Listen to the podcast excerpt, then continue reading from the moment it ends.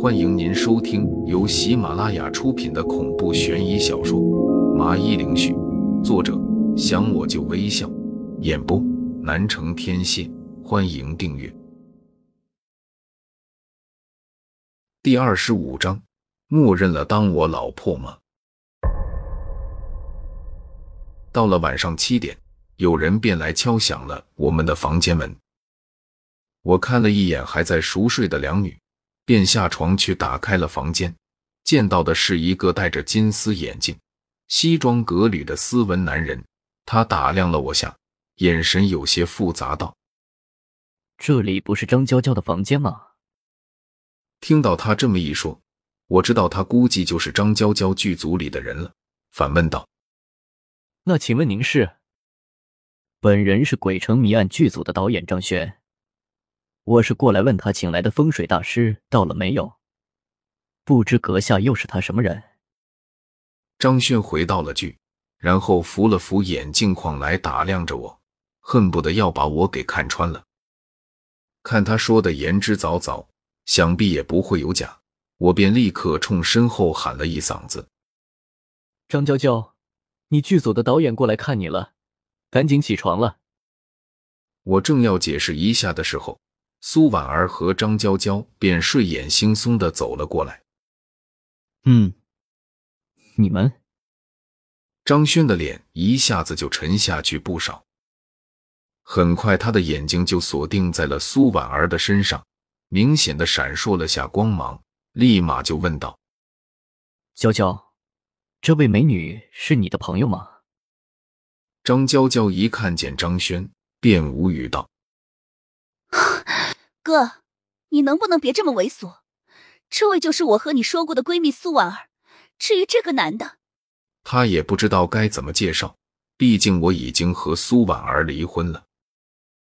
老公，苏婉儿抢先一步的回答道，并且走过来搂住了我的手臂，眼神示意了下我，让我不要声张，老实配合就行了。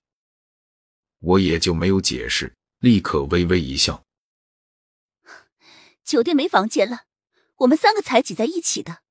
张轩愣了下，才尴尬的一笑，继续的说道：“原来是这样，阁下还真的是好福气呢，居然可以找到婉儿这么漂亮的女人。时间不早了，我带你们去见投资方吧。”十分钟后，我们分别坐上了两辆车。随着车子缓缓的行驶了起来，我便好奇的看向苏婉儿。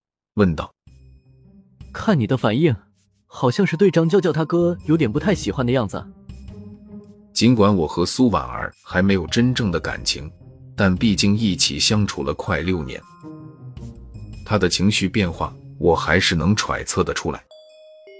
很快，耳边便传来一阵叹气声，只见她缓缓的说道：“倒不是说不太喜欢，就是我不喜欢和自己闺蜜的哥哥关系太好。”这样到时候会很麻烦的。这个时候，坐在我右手边的苏尼上白了我一眼，冲我喊道：“木头，这个时候你该适当的开一下玩笑，就说你是不是已经默认了注定当我老婆这个事实了？”我真的要说吗？感觉不是我的风格啊。我忍不住小声的嘀咕了声，这最后的这句话实在有些说不出口。苏婉儿奇怪的看着我，你在嘀咕什么呢？我立马尴尬的摇了摇头，然后对上苏尼上那毋庸置疑的样子，只能无奈的妥协了，干笑道：“婉儿，你之所以会想和张轩保持距离，是不是默认了注定当我老婆这个事实了？”说完，我立马心虚的看着车窗外面，下一秒。我大腿上传来一阵酸爽，疼得让我皱起了眉头。自恋，我才没有默认要当你老婆，你想的倒是挺美的。苏婉儿急忙的澄清道。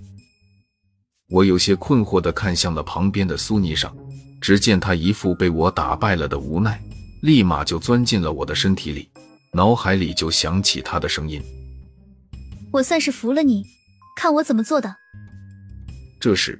我才意识到苏霓裳有些看不下去，打算亲自出马了。只见苏霓裳控制着我的身体，二话不说就把苏婉儿给搂在了怀里，含情脉脉地对视着她那清晨空灵的眸子，柔声道：“你不做我老婆，还想做谁的老婆？”场面一度死寂，周围像是被凝固了一般。让我更意外的是，苏婉儿竟然害羞了，脸几乎是一瞬间就变得红彤彤的，宛如是喝了酒一样。过了会，他才狠狠瞪了我一眼，呵斥道：“王玲，赶紧放开我！没看见还有别人在旁边啊？”这还不算完，我发现自己的嘴巴竟然在慢慢的凑过去，一下子就明白苏霓裳是打算让我亲苏婉儿，顿时心里有些抗拒。便和苏尼尚在竞争着我身体的控制权，因为觉得这实在有点太快了。苏婉儿一下子就懵了，整个人一动不动地看着我，仿佛好像是在等着我亲过去似的。忽然，我脑海里就传来苏尼尚的谩骂声：“臭小子，这个时候不亲上去，你想什么呢？”被他这么一说，我又看了看苏婉儿的样子。心里不免松动了下。就在我的嘴巴就要吻上苏婉儿的红唇时，车子一下子就停了下来。